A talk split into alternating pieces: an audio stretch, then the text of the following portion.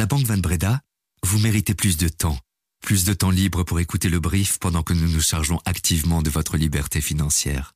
Banque Van Breda. Bonjour à tous. S'il y a bien une notion qui est entrée dans votre vocabulaire l'année dernière, c'est assurément celle d'intelligence artificielle. On l'a vu fleurir un peu partout dans le sillage de l'éclosion de ChatGPT en novembre 2022. Aujourd'hui, l'agent conversationnel compterait autour de 180 millions d'utilisateurs directs mensuels. C'est phénoménal. Alors on s'amuse à deviner dans quelle technologie l'intelligence artificielle percole, dans nos barres de recherche, dans nos appareils électroménagers, dans nos applications. L'omniprésence de ce concept va même jusqu'à agacer les organisateurs du CES à Las Vegas, le plus grand salon au monde dédié aux technologies électroniques grand public. C'est là que nous trouvons Maxime Samin, notre envoyé spécial aux États-Unis. Bonjour. Bonjour Guillaume. Je suis Guillaume Cordeau et vous écoutez le brief spécial Quelles innovations feront 2024 au CES de Las Vegas?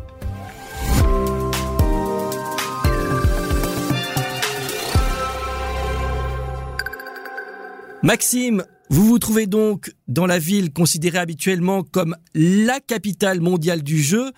Comment se présente le salon cette année et surtout, comment peut-on s'y faire remarquer?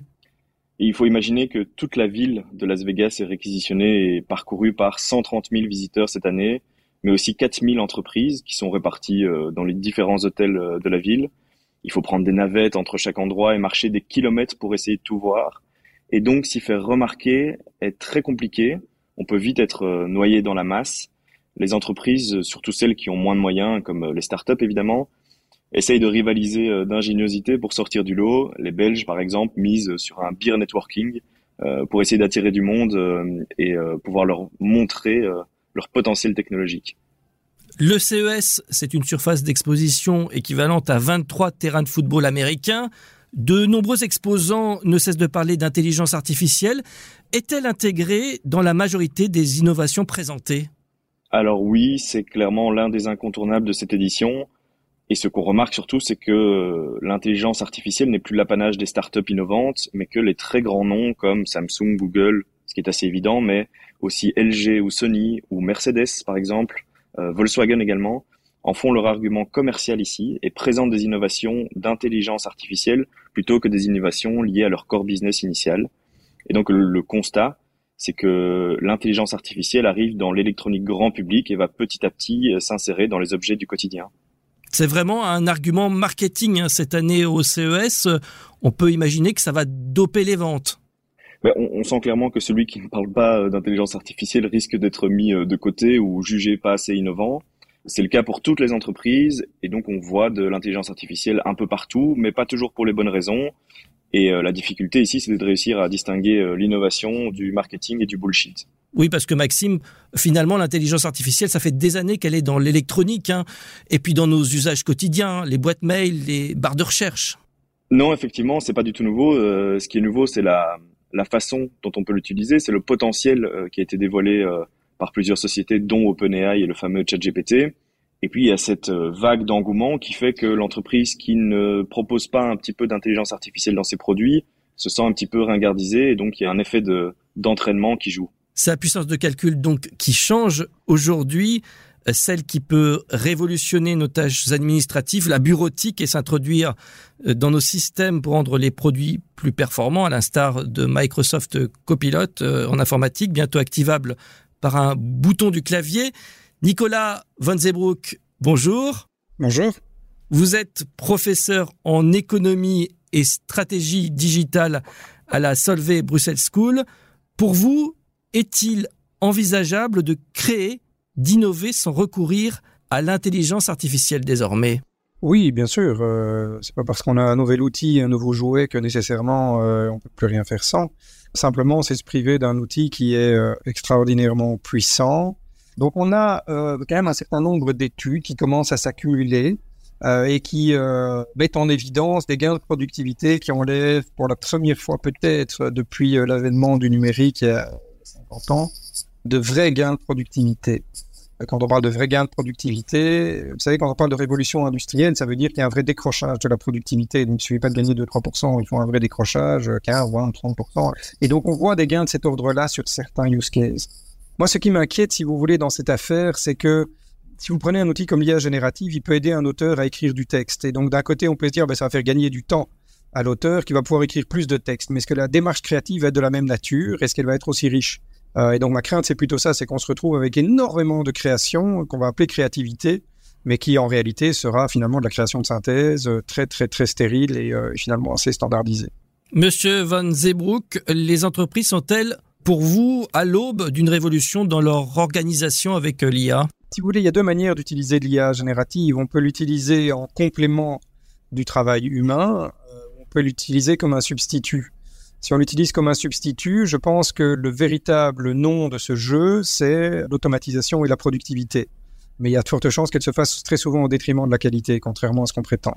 Si en revanche on est dans euh, le registre de la complémentarité avec les compétences humaines, alors on relève plutôt de ce qu'on appelle l'augmentation des capacités humaines. Et dans ce cas-là, euh, il n'est pas dit qu'on va atteindre des gains de productivité colossaux, mais on pourrait atteindre des gains de qualité.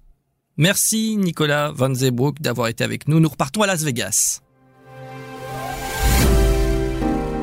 Maxime, 21 entreprises belges ont fait le déplacement au CES. Côté sud, c'est l'agence wallonne à l'exportation qui a organisé le voyage. Côté flamand et bruxellois, les sociétés devaient se débrouiller toutes seules. Mettent-elles euh, en avant euh, leur origine, leur origine belge? Maxime, avons-nous une marque de fabrique, une réputation qui permet de signer de gros contrats? Alors oui et non, ça fait maintenant effectivement plusieurs années que les Wallons ont un stand euh, officiel, c'est depuis 2018 je pense, et que les Bruxellois et les Flamands mis sur de plus petits événements que le CES parce qu'ils jugent que l'événement est ici trop grand et qu'on se retrouve noyé dans la masse. Mais les Wallons ont habilement déguisé leur stand de couleur belge pour euh, en faire un stand belge tout de même et donner une image belge et pas wallonne, puisque déjà que les Américains ont du mal à placer la Belgique sur une carte, euh, pour la Wallonie c'est encore plus compliqué évidemment. Il y a clairement un savoir-faire qui est reconnu. Les quelques succès internationaux au niveau euh, technologique que nous avons y participent. On est plus connu pour la partie logicielle ou solution que pour des gadgets qu'on retrouve ici quand même beaucoup au CES mais euh, on arrive à exister aux côtés de nos voisins européens et c'est déjà une belle victoire. C'est-à-dire comment la Belgique est-elle reconnue au CES Quelques exemples peut-être? Ce qui aide beaucoup à la réputation ici, c'est de recevoir un Innovation Awards, et c'est quelque chose que la délégation belge reçoit souvent pour euh, l'une ou l'autre entreprise, et qui permet d'être mis en avant. L'autre chose qui aide beaucoup, c'est qu'il y a des excellentes relations entre Gary Shapiro, qui est donc un gourou technologique, qui est l'organisateur et le président du lobby technologique ici aux, États-Unis. Et la Belgique, il vient régulièrement inaugurer le stand wallon. Il l'a encore fait cette année et c'est euh, quelque chose qui attire des journalistes, euh, des investisseurs euh, et de l'attention médiatique tout simplement sur le stand et ce qui permet aux entreprises de pouvoir bénéficier d'une attention supplémentaire qui est toujours bienvenue quand on est noyé au milieu de 4000 entreprises. Parmi les 21 entreprises belges présente au CES. Je vous propose d'écouter le témoignage de Geoffroy Van Humbeck. Il est cofondateur de la start-up A Smart World basée à Genneval qui collecte, reconditionne et revend des smartphones et des tablettes usagées. Au CES, ses objectifs sont clairs. Ce qui est intéressant, c'est qu'il y a beaucoup d'opportunités de pitcher devant un panel d'investisseurs. Moi, typiquement, je suis arrivé dimanche soir. Hier, lundi, avant l'événement, j'avais déjà une journée où j'avais pitché devant un panel d'investisseurs. Demain, je vais pitcher euh, à My Global Village à 11h30. Je vais pitcher au pavillon japonais à 14h. Je vais pitcher à Level Your Pitch le soir. Donc, il y a vraiment toutes ces opportunités-là. Effectivement, c'est clairement ça qu'il faut saisir, je pense. Mais j'ai consacré beaucoup d'efforts, typiquement euh, beaucoup de prises de contact en amont sur LinkedIn, préparation euh, et un one-pager pour être finalement prêt à impacter directement la personne quand on la rencontre et si possible en 30 secondes. Donc, ouais, il y a vraiment un gros potentiel ici. Voilà ce que réserve le salon de Las Vegas à ses exposants. Mais quand on fait partie euh, du public, Maxime, que peut-on voir de plus fou? Allez, euh, si vous aviez trois innovations à nous faire découvrir, que vous avez testées ou qui ont accroché votre regard, euh, trois innovations et un coup de cœur? Alors je vais vous surprendre pour, pour mon premier choix parce que c'est une télévision. La télévision, c'est un produit qui historiquement a toujours été présent ici au CES, c'est vraiment le produit phare. Et cette année, la marque LG a dévoilé une télévision transparente donc on voit complètement à travers et sans fil. C'est une vraie révolution technologique pour le secteur et aussi une révolution esthétique pour un produit qui n'a plus beaucoup évolué ces dernières années. On peut donc intégrer son aquarium qui est juste derrière, hein, c'est ça Ça fait un effet aquarium assez euh, perturbant, c'est vrai. Deuxième innovation. Alors j'ai pu tester quelque chose ici qui est euh, très utile quand on est dans ce genre de salon où euh, ça grouille de monde et où certaines conversations doivent pourtant rester plutôt privées. c'est un masque avec une technologie de réduction de bruit qui permet de passer par exemple des appels et de ne pas être entendu par les gens qui sont juste à côté de vous. Ça ressemble à un masque qu'on a tous porté pendant le Covid. si quelqu'un est à côté de vous, il n'entend absolument pas euh, ce que vous êtes en train de dire et c'est assez bluffant. Moins utile pour certains, mais euh, en fait, il faut savoir qu'ici au CES, il y a une longue tradition d'invention liée aux animaux. Et j'ai un coup de cœur euh, très personnel euh, cette année qui va parler aux propriétaires de chats. C'est euh, une start-up suisse qui s'appelle Flappy, qui a développé une chatière dotée d'une intelligence artificielle. On y revient qui verrouille automatiquement le clapet si votre chat essaye de ramener une proie à l'intérieur de chez vous. Et je pourrais être un des premiers clients de ce type de produit, par exemple. Dernière chose, c'est vraiment euh, la plus grosse claque que j'ai pris. C'est une technologie assez incroyable qui utilise le corps humain pour faire passer des données et des commandes pour ne plus utiliser le Wi-Fi et le Bluetooth pour la communication entre les appareils. C'est absolument incroyable et je vous en parlerai ce week-end dans l'écho. Incroyable. Nous devenons presque des, des, robots avec ça. Bon, alors on imagine bien la diversité de salons à travers ces innovations, euh, Maxime. Il y a aussi de grandes tendances et l'arrivée en force de la beauty tech et la présence très remarquée d'un autre côté de la food tech. Qu'est-ce que c'est et est-ce que cela fait des émules? Oui, parce que c'est vrai qu'à côté de l'intelligence artificielle, il se passe quand même d'autres choses. Euh, et la beauty tech, c'est assez intéressant parce que on a vu par exemple cette année euh, une des guest stars être le CEO de L'Oréal, ce qui n'était pas courant euh, dans ce type de salon, venir présenter toutes les innovations technologiques que propose le groupe au niveau mondial. On parle par exemple comme innovation d'un capteur qui permet d'analyser sa peau pour déterminer quel produit exactement on doit utiliser sans devoir aller faire un tour chez le dermatologue. Donc c'est assez intéressant et derrière L'Oréal, il y a tout un secteur en fait qui suit et toute une vague qui est ici très très fort représentée, technologique d'une certaine façon. C'est pareil pour la food tech. Euh, alors la food tech, il y a plusieurs domaines dedans. Donc c'est euh, par exemple euh, des systèmes euh, de ferme qu'on peut avoir chez soi, par exemple pour faire pousser des salades ou des légumes euh, de façon verticale dans des espaces très réduits, des fermes urbaines.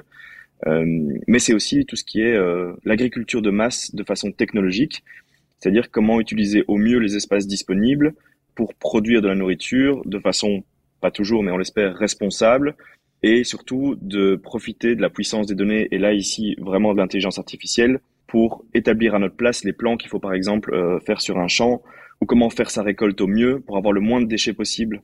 C'est donc tout ce mélange qui fait le charme euh, du salon, Maxime, des petits gadgets d'un côté, des solutions durables de l'autre, des innovations, mais dites-moi pour euh, terminer si euh, pour vous, la majorité de ces innovations que vous avez vues ont de l'avenir ou vont-elles se noyer dans le marché? Mais c'est vrai qu'il faut bien se rendre compte quand même que le CES reste un salon dédié à l'électronique grand public, et c'est souvent par de petits objets qui ont l'air, au premier abord parfois ridicules, que la technologie va s'insérer dans le quotidien des gens.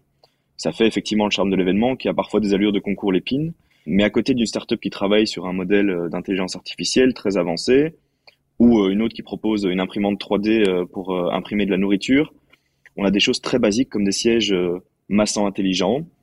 Tous ne vont pas percer évidemment, tous ne vont pas devenir des succès commerciaux et tous ne finiront pas dans votre salon.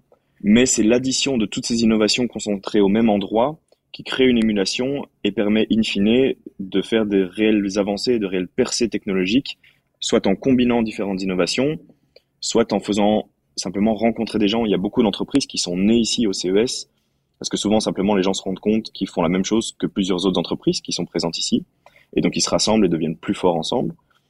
Et surtout, les plus jeunes entreprises inspirent les vieux mastodontes qui, comme ici cette année, des LG, des Mercedes, des Volkswagen, présentent des innovations qui sont d'habitude l'apanage des startups en tout cas, ce qu'on peut retenir, c'est que l'innovation n'a pas de prix. Enfin, nous ne pouvions pas terminer ce podcast sans nous poser la question pour ceux qui veulent investir dans les actions technologiques. Est-ce encore le moment de se tourner vers les Magnificent Seven, Microsoft, Nvidia ou Apple pour ne citer que, qui ont vu en moyenne leur valeur doubler l'année dernière? L'exploit sera-t-il réédité en 2024 Réponse de Frank Franken, il est chef stratégiste chez Edmond de Rothschild. Mais ça me semble plutôt euh, irréaliste pour plusieurs raisons, je dirais. C'est que bon, les valorisations forcément sont très élevées. Typiquement, dans un cycle de nouvelles technologies, on a d'abord un pic et puis on redescend un peu parce que pour certains investisseurs, on tarde trop à voir vraiment les effets importants. Et donc là, justement, réside un risque que il va falloir attendre un peu plus longtemps avant que vraiment, en effet, la poussée technologie aide à la croissance d'une façon vraiment tangible. Ce qu'il ne faut pas oublier, c'est qu'aujourd'hui, dans plusieurs aussi de ces titres sont sous pression parce que tout simplement le régulateur regarde s'il n'y a pas un cas d'hégémonie trop importante ou de manipulation du marché. Et donc il y a vraiment beaucoup de choses à dire par titre qui peuvent soit doper, soit impacter le cours de bourse. La croissance des actions technologiques, même liées à l'intelligence artificielle, ce n'est donc pas encore totalement garanti pour cette année. Merci Maxime Samin d'avoir été avec nous. Avec grand plaisir Guillaume. Je rappelle que vous interveniez depuis le CES de Las Vegas, le salon incontournable des nouveautés technologiques. Ce qu'il faut retenir de cet épisode, c'est que l'intelligence artificielle est mise à toutes les sauces, mais il faut réussir à faire le tri, que les entreprises belges font valoir leur savoir-faire et que peut-être bientôt les données passeront par notre peau. Merci de nous avoir écoutés, n'hésitez pas à revenir, à très bientôt.